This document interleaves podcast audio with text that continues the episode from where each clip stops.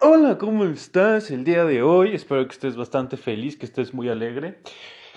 Va a ser uno de esos episodios jocosos, divertidos, agradables, porque va a ser un flujo, un stream of consciousness. Ya, ya mira, ya me siento tan en confe contigo, ya no me da pena así soltarte como, o sea, los términos en inglés, porque es como, ya, no, ya, ya tengo suficiente confi para que no me dé pena hacer semejantes cosas, ¿no? Entonces, bastante cool. Ya vamos como por noventa y pico, ya casi llegamos a los 100 episodios, está muy rifado esto. Ok, entonces va a ser como un poco stream of consciousness porque no es que haya llegado a conclusiones con respecto, simplemente te voy a hacer preguntas, esos podcasts que a lo mejor, a ver, pueden ser de los más poderosos, pero también a lo mejor no de los más satisfactorios porque no llegamos a una conclusión, pero sí pueden ser de los más impactantes, poderosos, jocosos, etc. Porque mira, últimamente he tenido mucho miedo, ¿ok? Porque o sea, yo creo que es porque un periodo de transición y etcétera, entonces, por ejemplo, yo tenía miedo como, ya lo he comentado, ¿no? De sobrevivir y así, me di cuenta que no era eso, era, por ejemplo, he encontrado una terminología que me, que me vuela la cabeza, me vuela la cabeza, se llama The Capability Approach, que es como, mm, si, lo, si lo tradujéramos, es como el capability es capacidad, habilidad, más que lo vamos a dejarlo como capacidad aquí entre tú y, yo. Y approach sería como una forma de hacerlo, ¿no? Entonces, este es un término económico realmente, o sea, es una teoría económica de cómo deberíamos funcionar. Ahorita, por lo que entiendo, existe un en nuestro en las naciones el modelo capitalista que tenemos, bueno, es capitalista, pero el Estado, el el punto, el juego del gobierno, del Estado dentro de este sistema es de welfare economics. ¿Qué, significa esto? Dependiendo del país varía mucho. Por ejemplo, según yo en España se pagan como el 50% de los impuestos, pero en principio tienes una universidad eh, pagada, tienes transporte público, tal, tal, tal. Eh, por ejemplo, eh, una vez tuve unos familiares que fueron de Inglaterra y ya pues estaban estudiando allá, todo cool, y llegó un, un pues, ¿cómo se dice? Un, un, familiar de ellos, bueno, que también es mi familiar, ¿verdad? Y, entonces se enfermó y entonces fueron al hospital y pues obviamente la saludó primero, entró, pues no sabían eh, mis familiares cuánto iban a pagar. Cero, cero pagaron y es como, o sea, no era de Inglaterra, no era nada, pero es como, es un derecho humano, ¿no? La, la salud. Entonces, eso fue hace mucho tiempo, eso fue como más de 20 años realmente, entonces ya tiene un muy buen rato, sin embargo eso en algún punto ocurrió, ¿no? Entonces, este, estas cosas que entendemos que es recaudación de impuestos y que nos dan como ciertos apoyos o programas sociales o ciertas, iba a decir prestaciones, pero bueno, ciertos derechos, que es como eh, un sistema de salud, etcétera, y bueno, esos, por ejemplo, di ejemplos de España e Inglaterra, pero bueno, aquí en México teníamos IMSS e ISTE, que ahorita ya los fusionaron, Cosas muy raras actualmente pasan en este bonito país que amo tanto, pero bueno, en principio, o sea, tú puedes ir si eres un trabajador, o sea, si cumples ciertos requisitos, si eres un trabajador y estás teniendo una nómina, tal, tal, puedes ir y te atienden, eh, ¿cómo se dice? De forma gratuita, entiendo, como yo no, no soy trabajador, nunca lo, he utilizado, entonces no te puedo decir exactamente, pero en principio entiendo que es gratuito, ¿no? Entonces, Desafortunadamente no tiene un nivel tan, o sea, tan bueno a comparación de un hospital o servicio privado. Sin embargo, hay que recalcar que, o sea, en varias cosas es muy bueno. Por ejemplo, también tengo otro familiar que que va y le daban como terapias y medicamentos, o sea, gratuitamente, entonces, pues bastante bien, ¿no? Entonces, cool. Entonces, es lo que te puedo hablar un poco de México, de de, por ejemplo, de España Inglaterra. Creo que en Estados Unidos funciona diferente porque así lo pagas y hay cosas, no tengo una más remota idea. Por ejemplo, aquí en mis compis de Latinoamérica y para abajo, en Chile, Argentina, Perú, Uruguay, Paraguay, eh, no sé, en Brasil, no, no, sé cómo funcione, pero más o menos todo lo entiendo que todos los países tienen algo similar o algo que se, se asemeja, ¿no? Entonces, mis, mis, o sea, no, no, he leído a profundidad estos temas, entonces probablemente te puedo estar comunicando un concepto erróneo. Entonces, tómalo en consideración. Nada más te lo digo, es como, te digo, es nada más un stream of consciousness. Es como te estoy diciendo como lo que está circulando en mi cabeza y las preguntas que tengo y más o menos lo, lo que voy pensando. Vaya, si llegaste aquí, te quiero agradecer porque eh, inició muy, muy bien el episodio, como mucho punch y así, pero yo sé que después de hablar como de cosas así como no tan interesantes, para muchas personas, pues a lo mejor no está divertido, pero ah, fuiste valiente, llegaste hasta aquí, vale la pena. ¿Por qué? Porque ahora vamos a hablar del Capability Approach. Lo voy a llamar así porque, o sea, ya tenemos Confi, tú y yo te quiero. Hay Confi, me puedo referir el término en inglés porque, o sea, lo leí en inglés y no sé cómo traducirlo, entonces para que fluya todo. Ok. El Capability Approach dice lo siguiente. Dice que debemos, que el objetivo es libertad, pero libertad que se entiende con libertad es como un concepto de, ah, que eh, es, como, no sé, aquí se habla de, capabilities, entonces, por ejemplo, la mayoría de los, de, de cómo funciona el, pues no sé, el, pues, pues la economía y todo este, este sistema capitalista es que se busca la acumulación de recursos, buscas tener más dinero porque, si lo piensas, dentro de un contexto capitalista, tener más dinero equivale a más libertad, ¿no? Si lo puedes pensar de esta forma, es como, imagínate que de repente te llegan 100 millones, pues a lo mejor, imagínate, podrías gastar un millón cada año, vivir 100 años y serías feliz, entonces, perdón, eh, serías bastante libres. El dinero dentro de un entorno capitalista te da libertad, ¿no? Te, te puede dar como tranquilidad, etcétera. Y bueno, también hay como estudios que dicen que después de cierto grado no es que te dé más felicidad ni nada, pero imagínate, no puedes comer, de repente tienes dinero y puedes comer, eres más feliz, literalmente el dinero te hizo más feliz. No tenías dónde dormir, no, no tenías un techo encima de tu cabeza, ahora tienes un techo, tienes unas sábanas, tienes algo, obviamente te va a hacer bastante feliz muy, muy obvio. No podías, a lo mejor no podías permitirte comprar medicamento, de, o sea, porque te sientes mal, una consulta médica. Tienes dinero, lo. Entonces, si el dinero juega como una parte, porque aparte, algo, algo, algo hermoso, hermano. Este, este va a ser, este podcast, póntelo así como así de relax, te lo puedes ir chiquiteando así de poquito en poquito, porque vamos a hablar de muchas cosas. Eso todavía no lo logro concretar, pero o sea, me, me, me, están apasionando mucho, me gustan mucho. Porque es como, todavía no el libro, pero hay un libro que se llama... Ah, se me fue el nombre, ¿verdad? Un momento. Se llama The Philosophy of Money. Simmel Kimmel. A ver, no, déjame otro momento. Pues algo así, ¿no? Algo así. Ah, no sé, eh, sí. Y este libro habla de la filosofía del dinero, porque si lo piensas, aquí te van otro concepto muy, muy importante, que este viene de un essay de que está en internet que se llama Reality has a surprising amount of detail. Entonces, gran parte, creo que casi el 99% de lo consumo está en inglés, entonces muchas gracias por, por tenerme la confi de que te diga las cosas en inglés. Es como, y, en este essay hablan de algo fabuloso, hablan de algo genial, que es lo siguiente. Él dice que cuando era chico, o sea, que creo que él vive en Estados Unidos, entonces pues eran inmigrantes, ¿no? Entonces su papá, pues en los fines de semana dijo que, o, los o sea, hacía que trabajaran de forma voluntaria, entre comillas, que lo ayudaran en, en su trabajo, él renovaba como casas y pisos y así. Y entonces dijo que una vez estaban en un, no sé, en un local o en una casa y estaban, en Estados Unidos se acostumbra, pues no sé si mucho, pero por lo menos es más común aquí que en México, no sé, en otros lugares, que tengan sótano. Entonces es una escalera para bajar al sótano.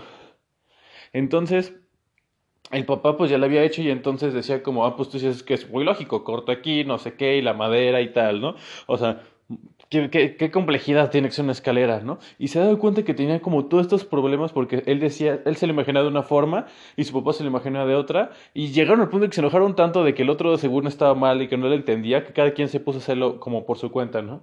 Y entonces, por ejemplo, él, el hijo, dijo, vamos a aplicar como algo de matemáticas para calcular ángulo y dijo el papá, no, no, no, eso lo vamos haciendo conforme, o sea, salgamos. Y, él como, y el hijo, pues no, o sea, el hijo que es el que estaba escribiendo el essay, es como, no, pues no lo podemos hacer. Entonces se pelean y entonces, y era porque cada uno sabía algo diferente. Creo que el papá sabía que como que la madera se expande, algo así, y entonces se, se enchueca un poco, y entonces, o sea, y el hijo no estaba calculando eso, y el papá no lo consideraba, o sea, no, no estaba tomando en cuenta que realmente el ángulo era como importante, es que una pequeña desviación se podían como chocar todo.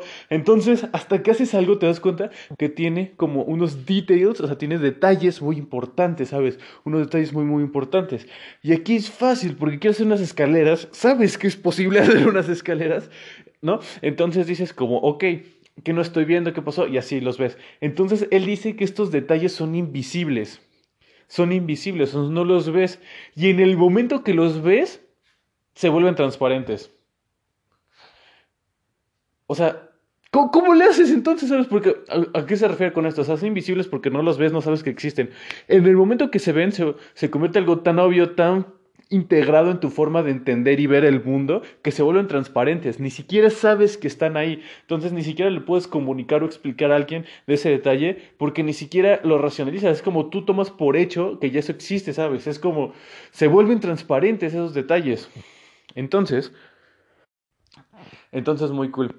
Entonces ese concepto, y él dice que, por ejemplo, que entonces es muy importante porque los detalles lo son todo, lo son todo, porque de forma general sabes hacer algo, y entonces si quieres hacer algo que no sabes si es posible o si has hecho algo que no es probado o así, pues obviamente no, no sabes qué detalles hay o no hay y entonces pues es, es, es, difícil, tienes que enfocarte en eso, ¿no? Te, tienes que enfocar en descubrir los detalles. Por ejemplo, si vas a lanzarte a la luna, cuando intentamos aquí los humanos ya hace tiempo, pues hay muchísimas cosas que no te das cuenta que son detalles. Pues tienes que calcular, por ejemplo, no puedes lanzar el cohete así porque por cuestiones gravitacionales tienes que inclinarlo y tiene cierta curvatura. Por ejemplo, escuché una entrevista que le hicieron a Elon Musk que le dijo como, pues algo que no habría hecho es que en este cohete, pues, tiene muchos cohetes, ¿no? Hicimos algo que el componente fuera de metal y, y lo fuera como de fibras de carbono y entonces su coeficiente de fricción de algo así dijo, no, no, pues, o sea, no me acuerdo específicamente y no, y no sabía qué significaba, o sea, entiendo que era como se calentaban a diferentes temperaturas, algo así. Entonces dijo, entonces tenemos que este material entre medio y es muy complejo cuando simplemente lo debimos haber hecho todo de metal, ¿no? Entonces hasta que no se Entonces como, no, o sea, y bueno, ahorita ya lo sabemos y si lo hiciéramos otra vez lo haríamos de esta forma, ¿no? Entonces son esas pequeñas cosas que no te das cuenta hasta que lo estás haciendo y el problema es que si sabes que las escaleras existen, sabes que lo pueden hacer, se, o sea, pueden hacer, pero cuando haces algo que no existe, pues no conoces si esto, o sea, estos detalles, entonces ahí está toda la chicha, ahí está todo el meollo, ahí está todo el rollo, entonces es lo difícil. Bueno, ¿esto qué tiene que ver con lo que estábamos hablando? Te digo que estaba, está como convoluted, está como todo revuelto esto. Sin embargo, espera. Vamos bien.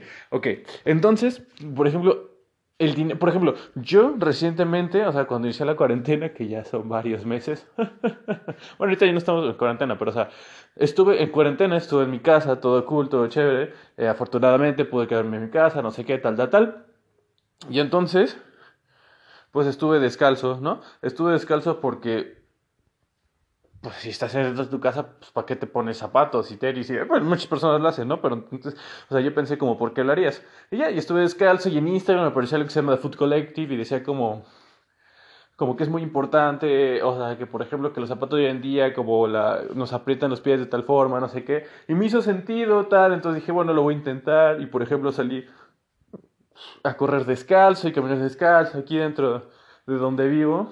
Es como, es un condominio, son varias casas, entonces hay como áreas en común, entonces puedo salir como al pasto, lo que sea, y ya salgo descalzo, ¿no? Y entonces, por ejemplo, y entonces, ¡pum! Bueno, me ha gustado, lo disfruto mucho, o sea, descubierto que es saludable, tal, tal, cool, ¿no? Bien por mí, muy cool, descubrí algo. Pero ¿qué pasa? O sea, nunca me había cuestionado o sea, los zapatos, ¿sabes? Nunca me había cuestionado, mm, ¿por qué usamos zapatos? ¿De dónde vienen? ¿Serán buenos para mí? Simplemente es algo que existía, era algo transparente, o sea, nunca cuestionaba los zapatos, era simplemente algo que existía en mi vida y ya, ¿sabes? Entonces, el dinero también, o sea, es algo que simplemente existe en nuestra vida, porque es como, o sea, sabemos de dónde viene, cómo lo, o sea, ¿quién lo imprime? ¿Cómo se crea? ¿Qué significa? ¿No? Por ejemplo, hoy en día tenemos una o sea, el dólar es una currency fiat, es una moneda fiat, que significa que no está respaldada por nada. Porque antes, creo que en 1900 algo, 1945, algo por ahí. De lo mejor puedo estar diciendo las fechas muy, muy, muy mal. Pero antes el dólar estaba respaldado por oro. Tú puedes canjear tu papelito de papel por oro y todo cool. Y entonces, en 1945, cuando el dólar se volvió la currency, la moneda mundial para hacer intercambios, que se le da mucho poder a Estados Unidos, por cierto, eh, en Estados Unidos como, sí, no te preocupes, mira, tú acepta el dólar. Ah, porque era como muy, como engorroso, muy difícil, que todos tienen como oro por algunas partes, como mira, yo me quedo el oro, yo lo guardo, todos usan el dólar y cualquier bronca, tú me, o sea, yo, tú me das el papel, yo te doy el oro, todo cool. Y entonces, ah, no sé qué, cool. Entonces, pues era el plan, pero se dieron cuenta que las personas había, o sea, muchos dólares circulando y que si todas las personas hubieran querido sacar el oro, pues como que no rifaba. Entonces hicieron un anuncio que el dólar se iba, o sea, se iba a convertir en una currency fiat. ¿Qué, o sea, ¿qué significa esto? Que no está respaldada por nada. El dólar es solamente un papel, o sea, no está respaldado de nada. Un papel de un dólar no lo puedes intercambiar por oro, no lo puedes hacer nada.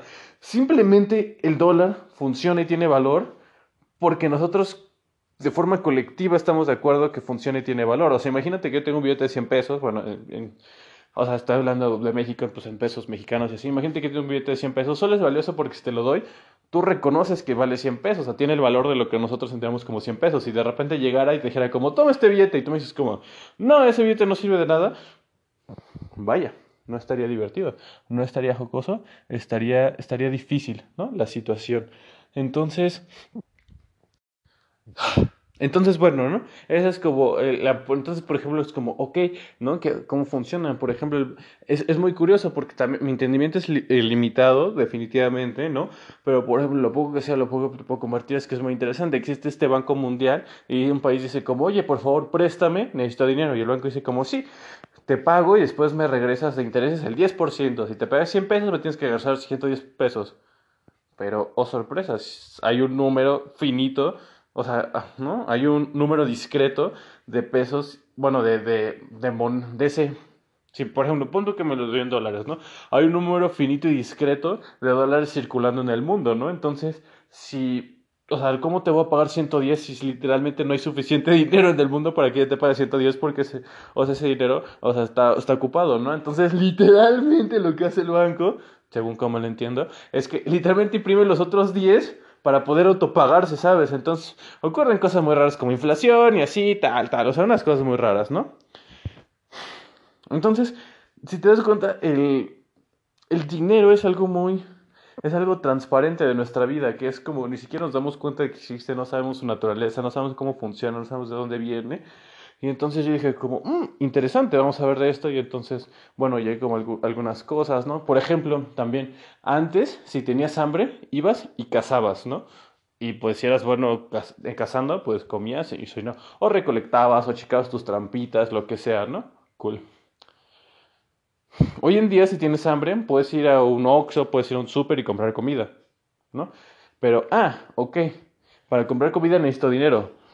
Ok, entonces, para generar dinero, ¿qué hago? Tener un trabajo. Y para tener un trabajo, ¿qué haces? Ah, necesito generar, o sea, tienes que tener dinero para haber estudiado para tener un trabajo, ¿no? Ok. ¿Y cómo se estudia? Ah, bueno, tienes que tener dinero para tal. Y entonces se vuelve un loop. Cuando ingresas, introduces dinero al sistema, se vuelve un loop infinito donde literalmente necesitas dinero para hacer cualquier cosa, ¿sabes? Entonces es, es, es difícil, o sea, es como muy, o sea, es como entonces por eso las personas no dicen como quiero comer, quiero una renta, dicen como necesito o quiero 20 mil pesos, 100 mil pesos, 30 mil pesos al mes para, ¿no? O sea, te enfocas en conseguir 30 mil pesos al mes porque eso es como, ese es, o sea, con eso cumples tus necesidades para vivir. Entonces se vuelve algo más abstracto, ¿no? Se vuelve como tengo hambre, no voy por comida, es como quiero hambre, entonces tengo que haber hecho cosas diferentes para tener dinero, un trabajo, algo que se, bueno, o sea, aporta valor a la sociedad, todo esto dentro de un marco pensamiento capitalista. Y ya, ¿no? Entonces, bueno, natural ese dinero. Ahora, ¿qué tiene que ver con todo esto? Porque entonces esto me llegó a decir como, ok, dinero, funciona en un sistema capitalista, qué pasa, qué ocurre, ¿no? Y entonces es como también el capitalismo, el sistema que llevamos, nos parece muy lógico, muy sencillo. Hemos escuchado ahí que se intentó el comunismo en algunos lados y no funcionó y así, ¿sabes? Pero pues, nada más decimos que, ah, pues, o sea, existió el comunismo, que era otra forma, pero no funcionó, el capitalista debe ser mejor. Ok, cool, yo sigo con mi vida. Y sí, dentro de, de, todas las formas que hemos intentado, el, capitalista, el capitalismo ha sido la mejor. Sin embargo, sí tiene deficiencias y tiene algunas cosas que no son bonitas, no son cool. Por ejemplo, si lo pensamos como ideología o cómo ocasionó el, el capitalismo, Diego Rosarín, según yo esto lo escuché de él, que decía que en principio, o sea, todos nos movemos hacia una utopía, una idea donde la sociedad funciona de forma perfecta, donde todo funciona bien, ¿no? Entonces, hay varias personas que proponen cómo llegar ahí.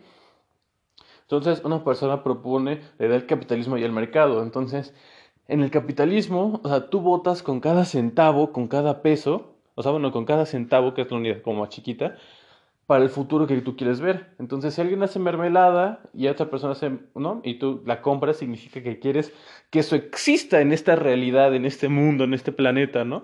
Y entonces, si de repente hay otra persona que hace mejor mermelada, ah, pues ya no se la compras a la primera persona, se la compras a la segunda persona y votas porque eso exista. Entonces, es como una mejora continua y, ¿no? Y entonces, en teoría, hay cómo funciona el mercado. El mercado está hecho para que o sea, como todos nos pongamos de acuerdo hacia como la utopía a la que queremos ir, al mundo que queremos ver o realizar, ¿no? Entonces, esa es la idea detrás del capitalismo, ¿no? Y hay muchas personas que dicen que el Estado no debe entrar como el mercado como totalmente abierto y que no lo regule nada y cosas así. Pero es muy curioso, simplemente, o sea, un argumento que a mi parecer y también lo, comparte eh, Diego Rosarín, según yo sí se llama así, es, o sea, que, por ejemplo, eso es falso, porque, o sea, por ejemplo, dentro de un mercado abierto hay prácticas monopolísticas, creo que lo pronuncié bien, que rompen con esa idea de que el mercado es perfecto para dirigir las utopías y el Estado no tiene nada que ver, o sea, no se mete. Que es, por ejemplo, en Amazon, el caso muy sonado, que es había una compañía, un sitio web donde vende pañales, Amazon dijo, hey, te compro tu sitio web, la empresa, no, los dueños de la página dijeron como, no, yo estoy cool, lo quiero vender. Amazon entonces pone como los pañales como a mitad de precio, entonces todas las demás compañías que, que, venden pañales no pueden competir porque imagínate, si un pañal te cuesta, eh, un, paquete de pañales te cuesta 100 pesos normalmente, en Amazon más si te cuesta 50, ¿no? Entonces, obviamente Amazon lo está vendiendo, o sea, en una pérdida. O sea, por ejemplo, Amazon le cuesta, no sé, 70 y lo está vendiendo en 50. Amazon está perdiendo dinero, ¿no? Pero hace eso por uno o dos meses y hace que quiebren todos los competidores. Y ya que no hay nadie compitiendo, ya que tienes, o sea, el único lugar donde puedes comprar pañales es con Amazon, ya pues Amazon tiene, o sea, es un monopolio. Él puede poner los precios de cómo, cuándo, dónde, qué calidad, o sea, o sea, todo, porque pues es el único. Si quieres pañales, tienes que comprar él, no hay de otra. Entonces, esta idea de que el mercado funciona como perfecto, pues no, porque simplemente es prácticas monopolísticas. Simplemente no funciona, porque Amazon es tan grande que, o sea, produce tanto dinero de otras cosas que puede llegar a una industria de los pañales, o sea, venderlo a menos de lo que cuesta producirlo, cosa que los demás no pueden hacer, se caen todos, ya no hay ventas, se quiebran y se queda Amazon. Entonces, este el capitalismo y el mercado como forma de utopía es buena, o sea, está rifada la idea y sí funciona relativamente bien. Sin embargo, cosas como esta, pues dices como no. Entonces he pensado mucho acerca del capitalismo y por ejemplo a mí me gustan mucho las finanzas, ser como financieramente independiente y todo esto financieramente libre, como todos estos temas que es como que donde inviertes y el rendimiento y cuando tienes que invertir por cada cierto plazo de tiempo para que tengas tal dinero y puedas vivir de tu rendimiento. o sea, todos esos temas me gustan mucho. O por ejemplo, el libro de la semana laboral de cuatro horas de Tim Ferriss, que, o sea, dice como literalmente eso, que trabajas cuatro horas a la semana y con eso puedes vivir como, pues, la vida que quieres, ¿no? Entonces, como, mm, no, o sea, todo eso, pues, me interesó. Y yo creo que, o sea, es algo común, o sea, te dicen como, hey, ¿quieres no tener que trabajar en toda tu vida? Pues, yo creo que pues todos diríamos que sí, no, no va a haber una persona que dirá como, no, yo quiero tener que trabajar. Porque una cosa es que, por ejemplo, o sea, tengas mucho dinero, vivas de tu interés y entonces literalmente no tienes que trabajar, tener es la palabra clave, pero que decidas, ¿no? Trabajar en un negocio de voluntariado, de cualquier cosa. Entonces, eso es muy diferente a tener, ¿no? Tener que trabajar. Entonces, yo creo que si tuve la opción, o sea, si no tuvieras, o sea, si no tuvieras que tener, ¿no? Que trabajar, si dijeras que, ah, bueno, pues yo trabajo si quiero y como quiero, etcétera, pues es mucho más atractivo, ¿no? Entonces, bueno, todos esos temas me atraían. Pero me empecé a cuestionar, es como, ok. Y bueno, también esto también fue detonado en gran parte por un libro que se llama Time Off, que dice que, o sea, hoy en día, porque eso es lo extraño, vivimos, estamos muy acostumbrados a cómo es la vida actualmente, cuando la vida o cómo es actualmente, fue, es radicalmente diferente a como es en 1950 y no tiene nada que ver con la que era en 1800 y no te cuento en el, o sea, cómo era la vida en los tiempos de los romanos y los griegos. Y obviamente si nos vamos cuando éramos, o sea, apenas estamos haciendo agricultura, y o sea, y si regresamos todavía más y cuando éramos hunter gatherers, cuando éramos así cazando y recolectando, o sea, entonces es muy fácil decir como, pues lo que existe, lo que siempre ha existido, es como, no, o sea, literalmente no, o sea, el celular o el dispositivo electrónico donde estás escuchando esto, hace 100 años no existía.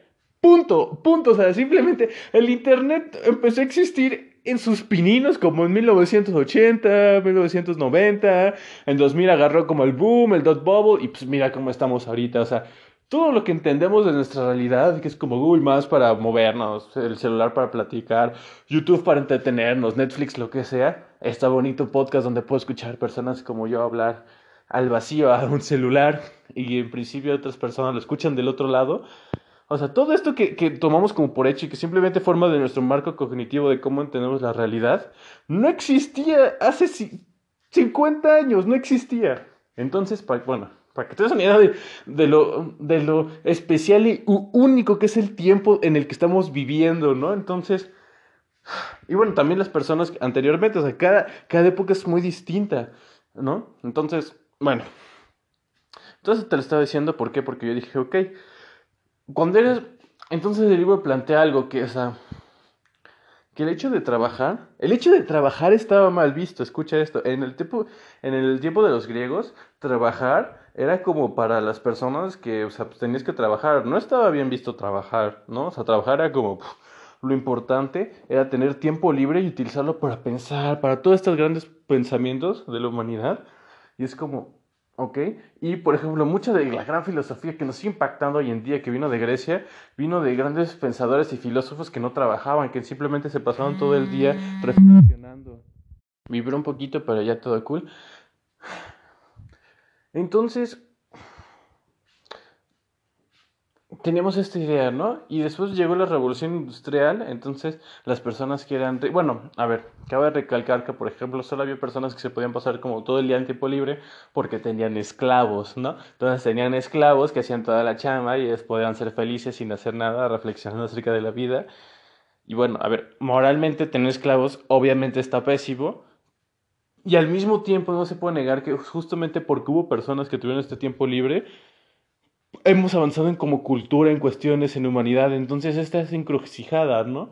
Entonces, como, por ejemplo, el libro plantea que, por ejemplo, nos imaginamos como a las personas, nuestros ancestros que cazaban y así, que están como todo el día cazando y tal, tal, tal. El libro propone una teoría diferente que es como, o sea, en promedio, nuestros ancestros trabajaban tres horas al día. Acabo de escuchar esto.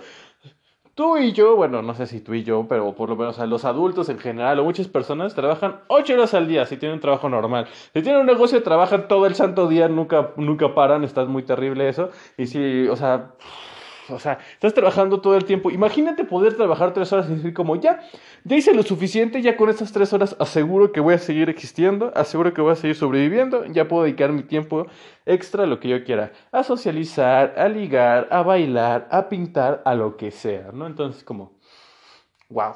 O sea, imagínate, tú digas como, bueno, ellos no tienen internet, pero sí tienen más tiempo libre que nosotros, ¿no? Entonces, wow, qué interesante. Entonces, existe esta, idea de que, o sea, tiempo libre es bueno, tal, tal, tal. Llega la revolución industrial 1800. Todo esto te lo digo desde, o sea, de lo que platica el libro. Y entonces las personas ricas dicen como, oye, ¿qué tal si hacemos que las personas trabajen mucho? Porque entre más tiempo estén en la fábrica, más tiempo trabajan, producen cosas y pues mejor nos va a nosotros. ¿Qué tal si hacemos eso? Vaya, ¿no? Pues ellos que no iban a estar pensando porque, claro, tenían todo el tiempo del mundo y pues no tenían un bonito corazón. Entonces, fíjate, fíjate lo que hicieron, porque en esos tiempos, o sea, hoy en día es diferente. Hoy en día, por ejemplo, estás ocho horas, pero a lo mejor el trabajo lo pudiste haber sacado en tres y ya, pero bueno, por costumbres y así, pues trabaja las ocho horas. Pero antes era como si era un trabajo manual, literalmente, si en una hora hacías un coche, pues en tres horas hacías tres coches. Y si trabajas ocho horas, pues ocho coches. Y si trabajas doce horas, 12 coches. Sí, no, porque entre más, o necesitas tiempo de descanso y asientos en 12 horas, a lo mejor eran 10 coches nada más porque te, no lo ponías bien, te confundías, pero bueno, 12 horas, 10 coches, sí, a, a comparación de 8, 8 horas, 7 coches, ¿no? Entonces, literalmente, si entre más tiempo trabajabas, pues más producías, ¿no?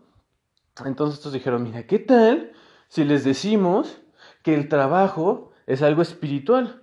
Que es algo, una encomienda que Dios les dio. Entonces, en Inglaterra, los protestantes decían como, no, si Dios dejó el mundo incompleto para que nosotros trabajáramos y los completáramos. Se volvió algo como religioso, algo que te inculcaban dentro de ti. Ahora, duty, era algo sagrado trabajar. O sea, nosotros los seres humanos existimos para trabajar, ¿no? Porque eso es lo que dice, Dios dejó el mundo incompleto, nosotros tenemos que trabajar y completarlo. El ser humano, el motivo por el cual viene este mundo es para trabajar. Eso nos lo vendieron en 1800 y estamos en 2020 y seguimos pensando igual. Más menos, ¿no? Es como, ves una persona que está de floja, entre comillas, que está descansando, es como, ¿por qué no estás trabajando? ¿Por qué no? Porque no está bien, porque, o sea, literalmente, ¿sabes? Entonces, pues, o sea, cosas del estilo. Y entonces, bueno, todo este, con todo este contexto y así, entonces el, libro también propone un essay de otra persona que escribió que, o sea, realmente es ético que una persona consuma más de lo que produce.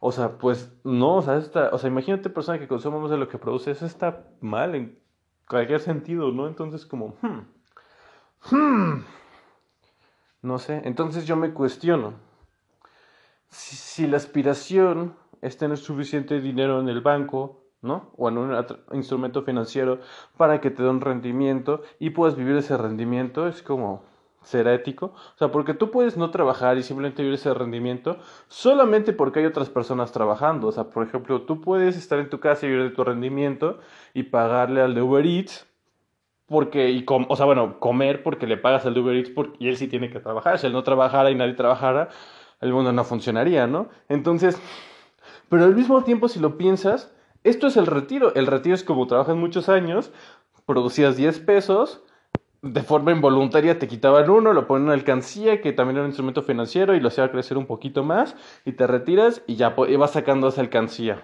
Entonces, como, mm, Ok, pues entonces como el retiro, ¿no? El retiro es moral. Entonces yo pienso, imagínate que yo trabajo y gano 100 mil pesos a la semana. Soy muy crack, ¿no? Y vivo con 15 mil pesos a la semana. Entonces puedo ahorrar 85, ¿no? Entonces ahorro 85 por varios años, varios meses, tal, tal, tal. Y llega un punto donde tengo varios millones. Entonces tengo un interés del 4%, que es algo relativamente bajo y muy, muy moderado. Los CETES aquí en México, que es la deuda del gobierno.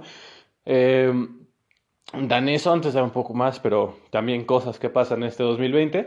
Entonces, yo puedo tener ciertos millones en el banco y literalmente vivir, o sea, ya no tener que volver a trabajar en nada porque tengo suficiente interés que se genera para que yo sea feliz. Entonces, como, hmm, vaya, qué cosas, ¿no? Entonces, Pues no sé, pero entonces, como eso no es moral, o sea, yo, yo produje, yo produje en un sistema capitalista, ¿no? O sea, yo produje mucho, o sea, este dinero, y entonces, y, o sea, produje más de lo que consume, y, o sea, de lo que consumí, y entonces este sistema capitalista permite como acumularlo, y después yo lo puedo gastar, porque, o sea, imagínate, si eres un, no sé, eres un, un, farmer, eres un granjero, eres un... Ay, se me fue, no una persona que está en el campo cultivando cosas, es como, imagínate que produce 100 patatas y te comes dos, pues las otras 100 se comieron, bueno, las otras 98, perdón, se comieron y ya. No es que en el futuro ya es como, mm, yo di 98 patatas, las quiero ahorita. No, o sea, entonces en esos tiempos tenía mucho sentido solo producir lo que consumías y ya.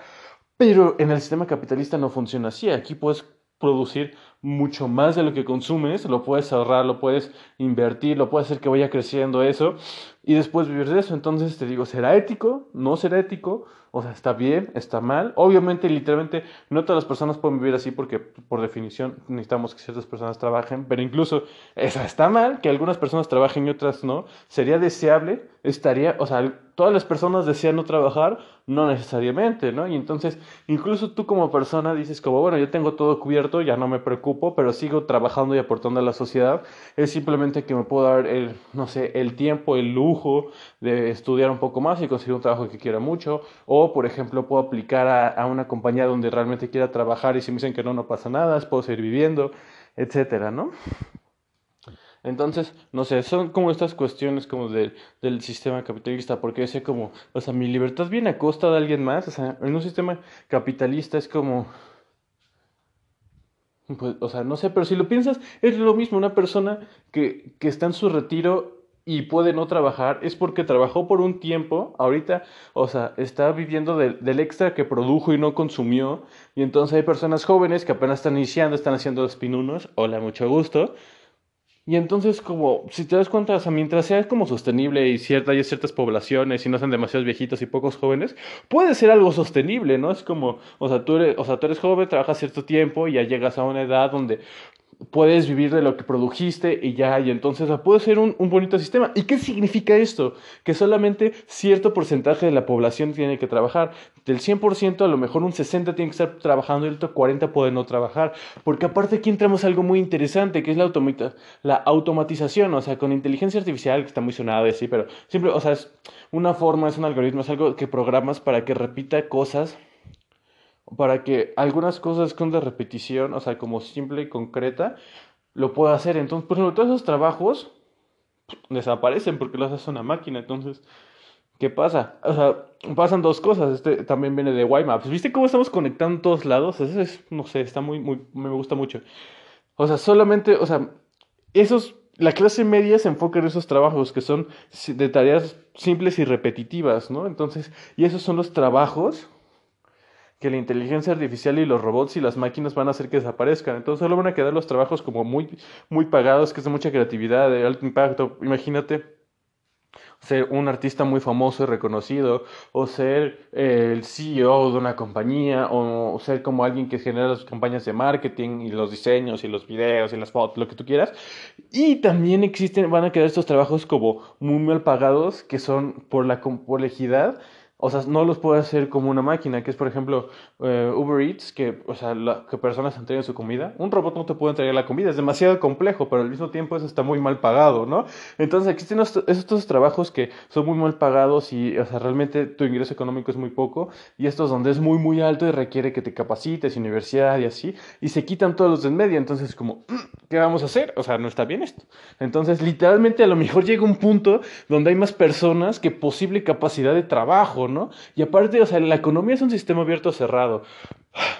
Un sistema, o sea, o sea, este es un concepto biológico, químico, o sea, imagínate que tienes como, no sé, un, frasco de vidrio y lo llenas con, con agua, o sea, no, pones una planta dentro, ¿no? Me, o sea, no tienes un tienes tierra, una planta y lo cierras, entonces la planta que necesita CO2 para, para ¿no? O sea, consume CO2 y saca oxígeno. Entonces llega un punto donde como el aire está ahí adentro, se acaba el CO2, hay puro oxígeno y la planta se va a morir. Porque vaya, qué triste, ¿no? Pero imaginemos, si, si ponemos a lo mejor ahí un animalito, pues el animalito, ¿no? Oxígeno, después saca CO2 y es como un ciclo y pues básicamente eso, ese frasquito es la Tierra en general, ¿no? Pero entonces la economía que es un sistema cerrado, porque imagínate, imaginemos que hay 10 dólares, 100 dólares circulando, ¿no? En la economía.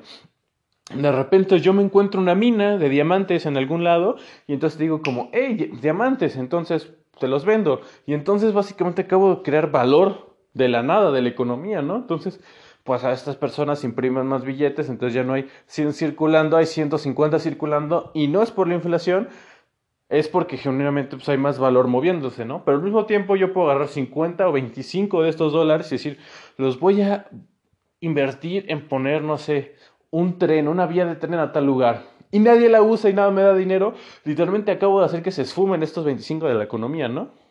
Es un pensamiento preliminar, me encantaría decir qué piensas, a lo mejor te sonó muy tronco, a lo mejor tiene sentido, a lo mejor viste fallas en mi razonamiento, por favor, me encantaría que me dijeras que por qué está bien, mal, etcétera.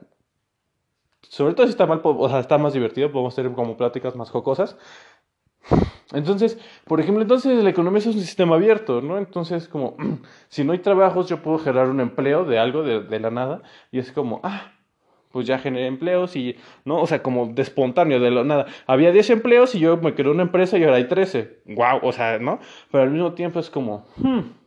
Pero es un ciclo, es un ciclo, o sea, todo está conectado porque es como, ok, si tienes una empresa y si tienes un empleo, pero si por ejemplo solamente hay 15 personas que compran y no sube eso, es como, pues ¿quién te va a comprar? O sea, no hay suficiente demanda, ¿no? A lo mejor sí puedes, o sea, generar oferta de la nada, pero la demanda es un poco más compleja. Y va de la mano, porque, por ejemplo, si había desempleados y hay 13, esas tres personas pues reciben un ingreso y estas tres, tres personas también cooperan en la economía y tal. Entonces, pues estos son conceptos muy básicos de economía, o sea, según yo, yo entiendo, o sea, porque no, no estoy diciendo nada particularmente revolucionario ni nada del estilo, pero, o sea, no, esas son como mis cuestiones, entonces digo, puede llegar un punto, porque, ah, chécate esto, en 1800 existía Henry Ford, y entonces, es que son muchas cosas, está muy divertido, perdón por hablar tanto, pero ah, es divertido. Ah, ok, entonces, Henry Ford dijo, no, no, no, porque antes trabajaban como, no me acuerdo si 10 o 12 horas. Henry Ford dijo, y trabajaban 6 días de la semana, 6 días de la semana como 10 horas. Y tú dirías como, pues qué tal si mejor, ¿no? ¿No? La verdad, ¿qué tal si mejor no? Creo que eran 12 horas porque trabajaban en promedio como 80 horas a la semana las personas. Henry Ford dijo, no, se va a trabajar de lunes a viernes solo 5 días y se van a trabajar 8 horas. Y todos, ¿qué? ¿Cómo estás loco? No sé qué. Creo que les pagaba el doble o el triple que, que las personas. Y no lo hizo porque fuera un santo, dijo, no, mira, hay personas que tienen más tiempo libre y ¿qué van a hacer? Van a consumir más, porque estoy produciendo coches, pero si no me los compra, ¿de qué rayos funciona que los perciba, no? Y entonces le estoy pagando más porque justamente hay más dinero y me pueden comprar coches, lo hizo muy, de forma muy inteligente, ¿no? Y él era de los visionarios y muchos en la época decían como, conforme nos fuéramos al futuro íbamos a trabajar menos. Ellos pensaban que para el 2020 íbamos a trabajar como 15 horas, 18 a la semana, porque la, la tecnología que íbamos a inventar iba a hacer que se volvieran mucho más eficientes los procesos y que se redujera nuestra necesidad de trabajar, lo cual me parece extremadamente fascinante, o sea, imagínate, ¿no? Pero desafortunadamente eso no pasó y eso es como regresamos al essay del libro que decía, imaginemos que una persona vende clips, clips que son como estas cosas que si tienes papel, o sea, para que no juntarlos puedes poner un clip, ok, uno de esos.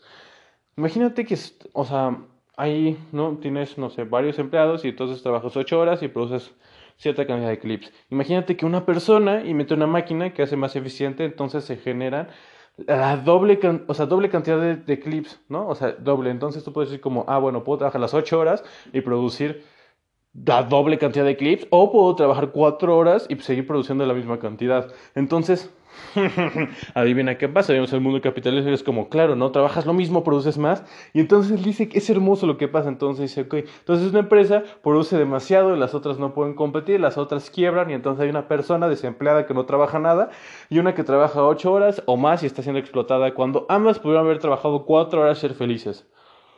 Yo cuando escuché esto me quedé loquísimo, porque es como, claro, o sea, ¿qué, qué, tan, ¿qué tan necesario, qué tan real es que trabajemos? A ver, muy real es necesario que trabajemos, pero al mismo tiempo hay como tantas automatizaciones y tantas cosas que es como... Hmm. Pero bueno, claro, necesitamos una para vivir. ¿A dónde está yendo? Uy, esta es otra cosa interesante del capitalismo. Que, o sea, el sistema, por su definición, tiende a que muy pocas personas acumulen todo el dinero porque es un feedback loop positivo. O sea, que o sea, si ganas, es más probable que sigas ganando, ¿no? Tú, tú, tú, tú, tú, tú. En vez de un feedback loop que negativo, que si ganas, o sea, es más difícil que ganes la próxima vez. No funciona así el capitalismo. El capitalismo es como un snowball effect. Es como, es chiquito, pero vas ganando, ganando, ganando. Y de repente es una bola de nieve gigante. Entonces, pum, pum, pum, pum, pum, vas ganando mucho. Imagínate que tengo 100 mil millones en el banco. Literalmente, si solo los tengo en el banco y me dan interés, de repente de 100 mil, voy a tener como 100 mil 10. Y tú, ¿Qué? ¿10 millones de la nada? Y es como, sí, nada más porque tiene muchísimo dinero, o sea. Entre más dinero tienes, es más fácil seguir generando dinero, tanto en instrumentos financieros o también que digo, bueno, tengo 100 mil, voy a invertirle un millón en un negocio. ¡Ay, qué bonito! Me está dando 500 mil al año, ¿no? En dos años ya, ya recuperaste tu inversión y ya pum, pum, pum, pum. ¡Ay, perdí un millón! No pasa nada, voy a producir negocio hasta que de repente, mira, este me da dos millones al año y ya recupero mi dinero. ¿Sabes? Bueno, a grandes rasgos, ¿no? No es que funciona así, pero es así al mismo tiempo, ¿no? Entonces es como muy interesante porque entonces estamos hoy en día que a lo mejor podríamos trabajar menos, pero no lo hacemos, pero entonces necesitaríamos una redistribución de riqueza y aquí es otro concepto que es Universal Basic Income, que es en principio que todos nos dieran como una cantidad que nos garantiza básicamente sobrevivir, que es o sea, muchas personas dicen que debía ser suficiente para que incluso tuviera recreación, otros te dicen como lo más mínimo, pero imagínate que al mes recibieras una cierta cantidad de dinero que te permitiera comer, eh, no sé, moverte, transporte y pagar como una, una vivienda, o sea, como que rentar una casa o lo que sea. O sea, imagínate que tú por el hecho de existir recibes una cierta cantidad de dinero y que garantice que puedas seguir viviendo. Comes, o sea, hogar, comida y transporte, por, o sea, pues porque, pues ¿por qué no? ¿no? Entonces imagínate, ya por el hecho de existir tienes suficiente dinero para pagar el agua, para tomar agua, para comprar comida, para estar en tu casa, ¿no? Entonces, wow, ¿no? O sea, imagínate que todos tuviéramos eso, es como, ok, no agarro cualquier trabajo todo feo X que me presenten, ¿no? O sea, como tengo tiempo y así, pues voy y voy a una escuela y me preparo y estudio y entonces así soy, estoy capacitado para algún trabajo que sí quiero, ¿no? O a lo mejor voy de voluntariado o trabajo nada más medio tiempo en vez de tiempo completo. O sea, ocurren muchas cosas. Una predicción que yo haría, que no sé si es cierta, es que los trabajos que hoy en día son muy mal pagados se convertían excesivamente bien pagados, porque imagínate, ¿no? Hay muchas personas que como yo, son yo sueño con ser abogado, yo sueño con ser tal, ¿cómo se dice? Pero nadie dice como yo sueño con ser eh, un intendente, ¿no? Yo sueño con, con limpiar baños, yo sueño, yo sueño con limpiar casas, con barrer el piso. Y si lo piensas, son trabajos muy importantes, porque si todo estuviera sucio, pues obviamente nada funcionaría, ¿no? Entonces trabajos muy importantes, pero nadie aspira a ellos, no son muy glamorosos, ¿no? Por ejemplo, un albañil o sea, es un trabajo como súper cansado, muy así, y no es particularmente bien remunerado, ¿no? Entonces, pero pues hay que sobrevivir, entonces pues te rifas esos trabajos, ¿no? Tal cosa, si tu situación no te permite la escuela, tal, tal. Es todo un sistema, todo es algo complicado, ¿no? Entonces pues ya te rifas con esos trabajos. Pero imagínate que tienes suficiente dinero para sobrevivir.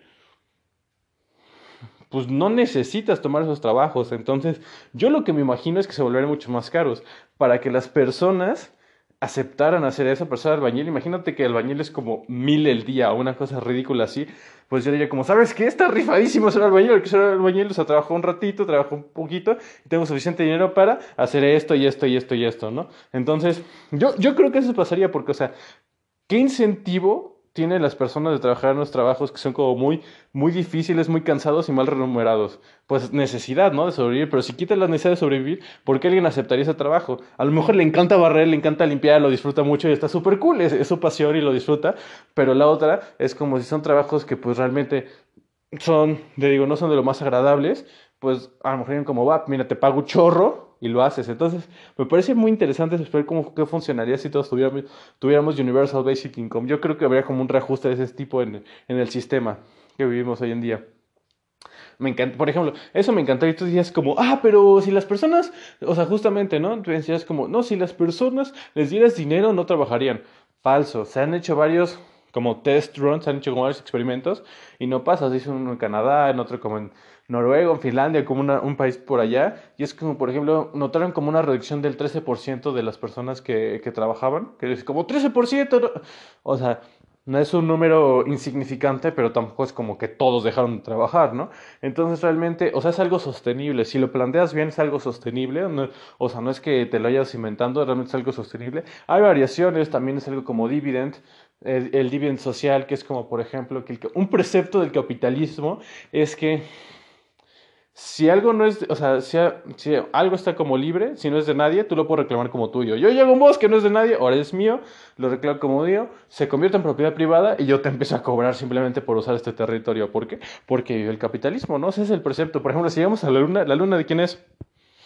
De nadie, ¿no? El primero que llega a la luna, o sea, bueno, yo llego a Estados Unidos, pero imagínate cuando Elon Musk llega a la luna y llega a Marte, llega a sus colonias, es como, privatiza Marte, es como, bueno, ahora este cachito de Marte es mío y todos los demás pueden llorar porque ahora es mío, ¿no? Entonces, es difícil, ¿no? Pero entonces, ¿a quién le pertenecen los mares? ¿A quién le pertenecen los ríos? ¿No? Realmente, o sea, hay personas socialistas que dicen que esto es como propiedad común. Entonces, que las empresas que utilizan estos bienes para, su producción, para producir dinero, le tienen que regresar a la comunidad o sea, dinero. Entonces, por ejemplo, si eres una compañía que utilice el agua de un río, es como, pues, de todas tus ganancias, a lo mejor el 3% lo repartes en la población, ¿no? cercana, no sé si, o sea, no sé si del país o de todo el mundo, no sé cómo funcionaría, pero sería como, o sea, pero la idea es esa, ¿no? O sea, las compañías que utilicen recursos del, o sea, públicos que realmente, o sea, de quién es un bosque, un, una, o sea, etcétera, que se, se dé como de vuelta, ¿no? Entonces, en principio, como hay muchos recursos que están utilizando,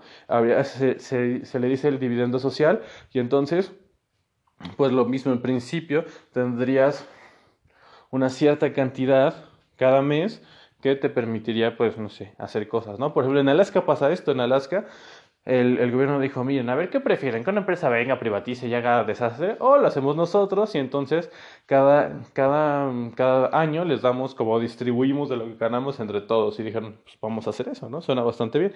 Entonces en Alaska creo que el año eh, reciben como 1.200 dólares, que es mucho poco porque creo que para vivir en Estados Unidos tienes que tener como, o sea, las personas hacen como 30 mil dólares el año, es como más o menos como muy poquito y suficiente para vivir. Entonces, o sea, no puedes vivir a mil, con 1.200 dólares al año, pero, o sea, pues te da a lo mejor facilidad para hacer ciertas cosas que no harías, ¿no? Entonces ya existe este concepto, ¿no? Y está, está probado. Entonces este, o sea, de el ingreso universal, universal basic income, o el dividend, el social dividend, el dividendo social, etcétera. Entonces todo lo que estuve pensando, porque pues mi maldita conciencia no me dejaba estar tranquilo porque decía como, ¿qué tal si a mí me va bien y yo genero suficiente dinero porque tengo la fortuna de poder ir a una escuela y estudiar y todo esto y entonces, o sea, estoy haciendo de forma indirecta que otra persona tenga que trabajar si yo no trabajo, o sea, estaba pensando todo esto y lo, y lo sigo pensando. Ahorita que te lo platiqué, ahorita han hecho varias cosas clic en, en mi cabeza. ¡Wow! Ya casi vamos una hora. ¡Qué locochón, hermano! Te quiero mucho. Está muy rifado esto. He hablado una hora de esto. Ok, te quiero mucho. Eh, entonces, sí, no sé, son cosas que he estado pensando que me parecen muy interesantes. Como, o sea, que, o sea, que a mí me, encanta, me apasiona. Son de las cosas que puedo decir con esa palabra tan, tan, tan, satanizada, tan usada, tan cliché, tan así que me apasiona hablar de las cosas transparentes, de las cosas, de, de las cosas sistemáticas. O sea, de las cosas que son transparentes y que ni siquiera nos damos cuenta, por ejemplo, cuando te comunicas con alguien y hay como por el medio manipulación emocional, ni siquiera te estás dando cuenta, como darte cuenta de esas cosas transparentes, de esas cosas meta, de esas metabilidades, de esas metasituaciones, de esas cosas meta, de esas cosas transparentes, me encanta, me fascina. Entonces analizar como la filosofía, o sea, qué es el dinero, cómo está, lo que, y cómo funciona el sistema capitalista, ¿no? Porque tú puedes decir como, ok, lo único porque, o sea, puede ser algo tan simple como para ganar el sistema capitalista es como aportar la mayor cantidad de valor posible. Oh, y otra cosa súper interesante que es como, o sea, el sistema capitalista es como, yo produzco tanto tiempo y ya, y antes era como cantidad de horas, ¿no? Pues yo tanta cantidad de horas invierto, o sea, output, ya, soy cool. Pero, por ejemplo, hoy en día un autor escribe el libro una vez y lo vende infinidad de veces. Puedes hacer un curso y haces el curso una vez y te pagas muchísimas veces. Puedes hacer, por ejemplo, un software, un programa, una aplicación, lo haces una vez y cobras periódicamente. Por ejemplo, yo puedo hacer una aplicación, no sé, para de calendario. Y entonces sí la puedo actualizar un poquito de vez en cuando, pero básicamente la hice y te cobro suscripción. ¿Por qué? Por mis polainas, porque puedo, porque es un modelo de negocios que existe actualmente, ¿no? Entonces te cobro recurrentemente, pero yo trabajo una vez esto es totalmente nuevo, esto es muy reciente, o sea, esto no existía dentro del capitalismo anterior, entonces como en esos casos que, o sea, está bien, está ético, no es moral, o sea, porque tú trabajaste una vez, o sea, o sea, ese es como los puntos de leverage, los puntos de quiebre, los puntos de inflexión donde puedes hacer todo eso, porque una persona para ganar en este, para ganar en este mundo capitalista podría decir como, puedes aportar mucho valor, como una compañía que haga un producto que todos quieran te vaya muy bien. También puedes encontrar estos puntos que es como, o sea, los puntos que te dan muchísimo rendimiento, o sea, que te dan, o sea, inviertes, o sea, es, o sea, es un punto de quiebre, es un punto de equilibrio, es como, dame una palanca y moveré al mundo, lo dijo algún filósofo súper inteligente, que ahorita no me acuerdo el nombre. Entonces, es lo mismo, encuentras los puntos de quiebre entre el capitalismo, que es como que te das cuenta que presionas ahí con poquito impacto, explotan tus resultados, ¿no?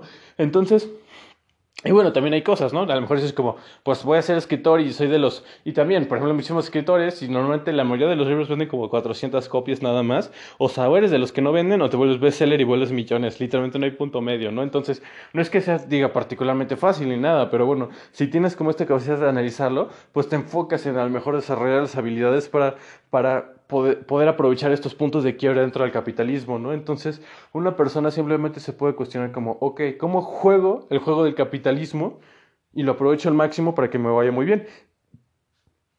Y bueno, o sea, está bien, ¿no? Pero, pero si te das un paso más allá y dices como, ok, ¿qué puedo hacer? O sea, o sea, existe el sistema capitalista, o sea, estoy jugando dentro del sistema, me puedo salir fuera del sistema, o sea, estaría bien, mal, o sea, a lo mejor pensar más allá, porque, por ejemplo, algo que me encantó es como, imagínate, el transporte, para, para transportarte necesitas dinero y cómo generas dinero trabajando, ¿no? Pero, o sea, porque imagínate, si vas a hacer transporte público necesitas dinero para hacer transporte público, si te vas a algún transporte como o sea, como taxi o Uber o así, pues también necesitas dinero. Tienes un coche fabuloso, pues obviamente repararlo y seguros, pero imagínate que eres responsable y no, no, no ahorras para eso. Simplemente la gasolina lo necesitas. Los próximos coches eléctricos, pues también. Eh, ¡Ay, ay, espera! ¡Ah! Eh, me acabo de decir la aplicación que los segmentos son máximo de 60 minutos. ¡Ay, Dios! ¡Ay, Dios! ¡Ay, Dios! A ver, lo voy a cortar y voy a seguir. Ya en principio era lo último, ¿verdad? Siempre digo eso, pero en principio era lo último. ¡Ja! Sigo aquí, estoy de vuelta. Puedo agregar muchos segmentos, solo que máximo pueden durar 60 minutos. Ok. Entonces, como te decía, estaba capitalismo. Entonces, sí, por ejemplo, algo que me pareció muy interesante es como, imagínate, si tienes una bici.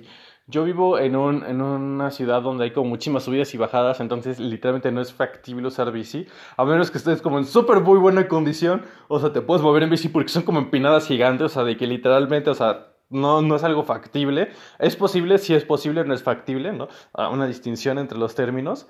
Entonces, pero imagínate, tienes una bici, sí participaste en el sistema eh, capitalista para comprar tu bici, sin embargo, una vez que ya la tienes, ya no necesitas, o sea, participar dentro de él, o sea, bueno, lo mismo si se rompa, lo que sea, tienes que reparar, si necesitas dinero para hacer eso, pero a lo que voy es que, por ejemplo, si dejas de trabajar, ¿no? Y ya no recibes dinero, imagínate, no tienes nada ahorrado, pues aunque tengas coche, no te puedes mover, papi, o sea, no, nada más no hay forma, en cambio, si tienes una bici, eres libre, o sea, estás como o sea, es como una forma de, de, salir un poco del capitalismo, o sea, salir de este sistema, es como, o sea, sin importar qué ocurra, tú te puedes mover, te puedes transportar, tienes esta libertad, tienes esta... Ni siquiera hablé del eh, eh, capacity approach, maldita sea. O sea, tienes esta capacidad, o sea, de que, por ejemplo, percibas dinero o no, o sea, puedes moverte, puedes hacer cosas, etcétera, ¿no? Entonces, es como una cosa que pensé, es como, wow.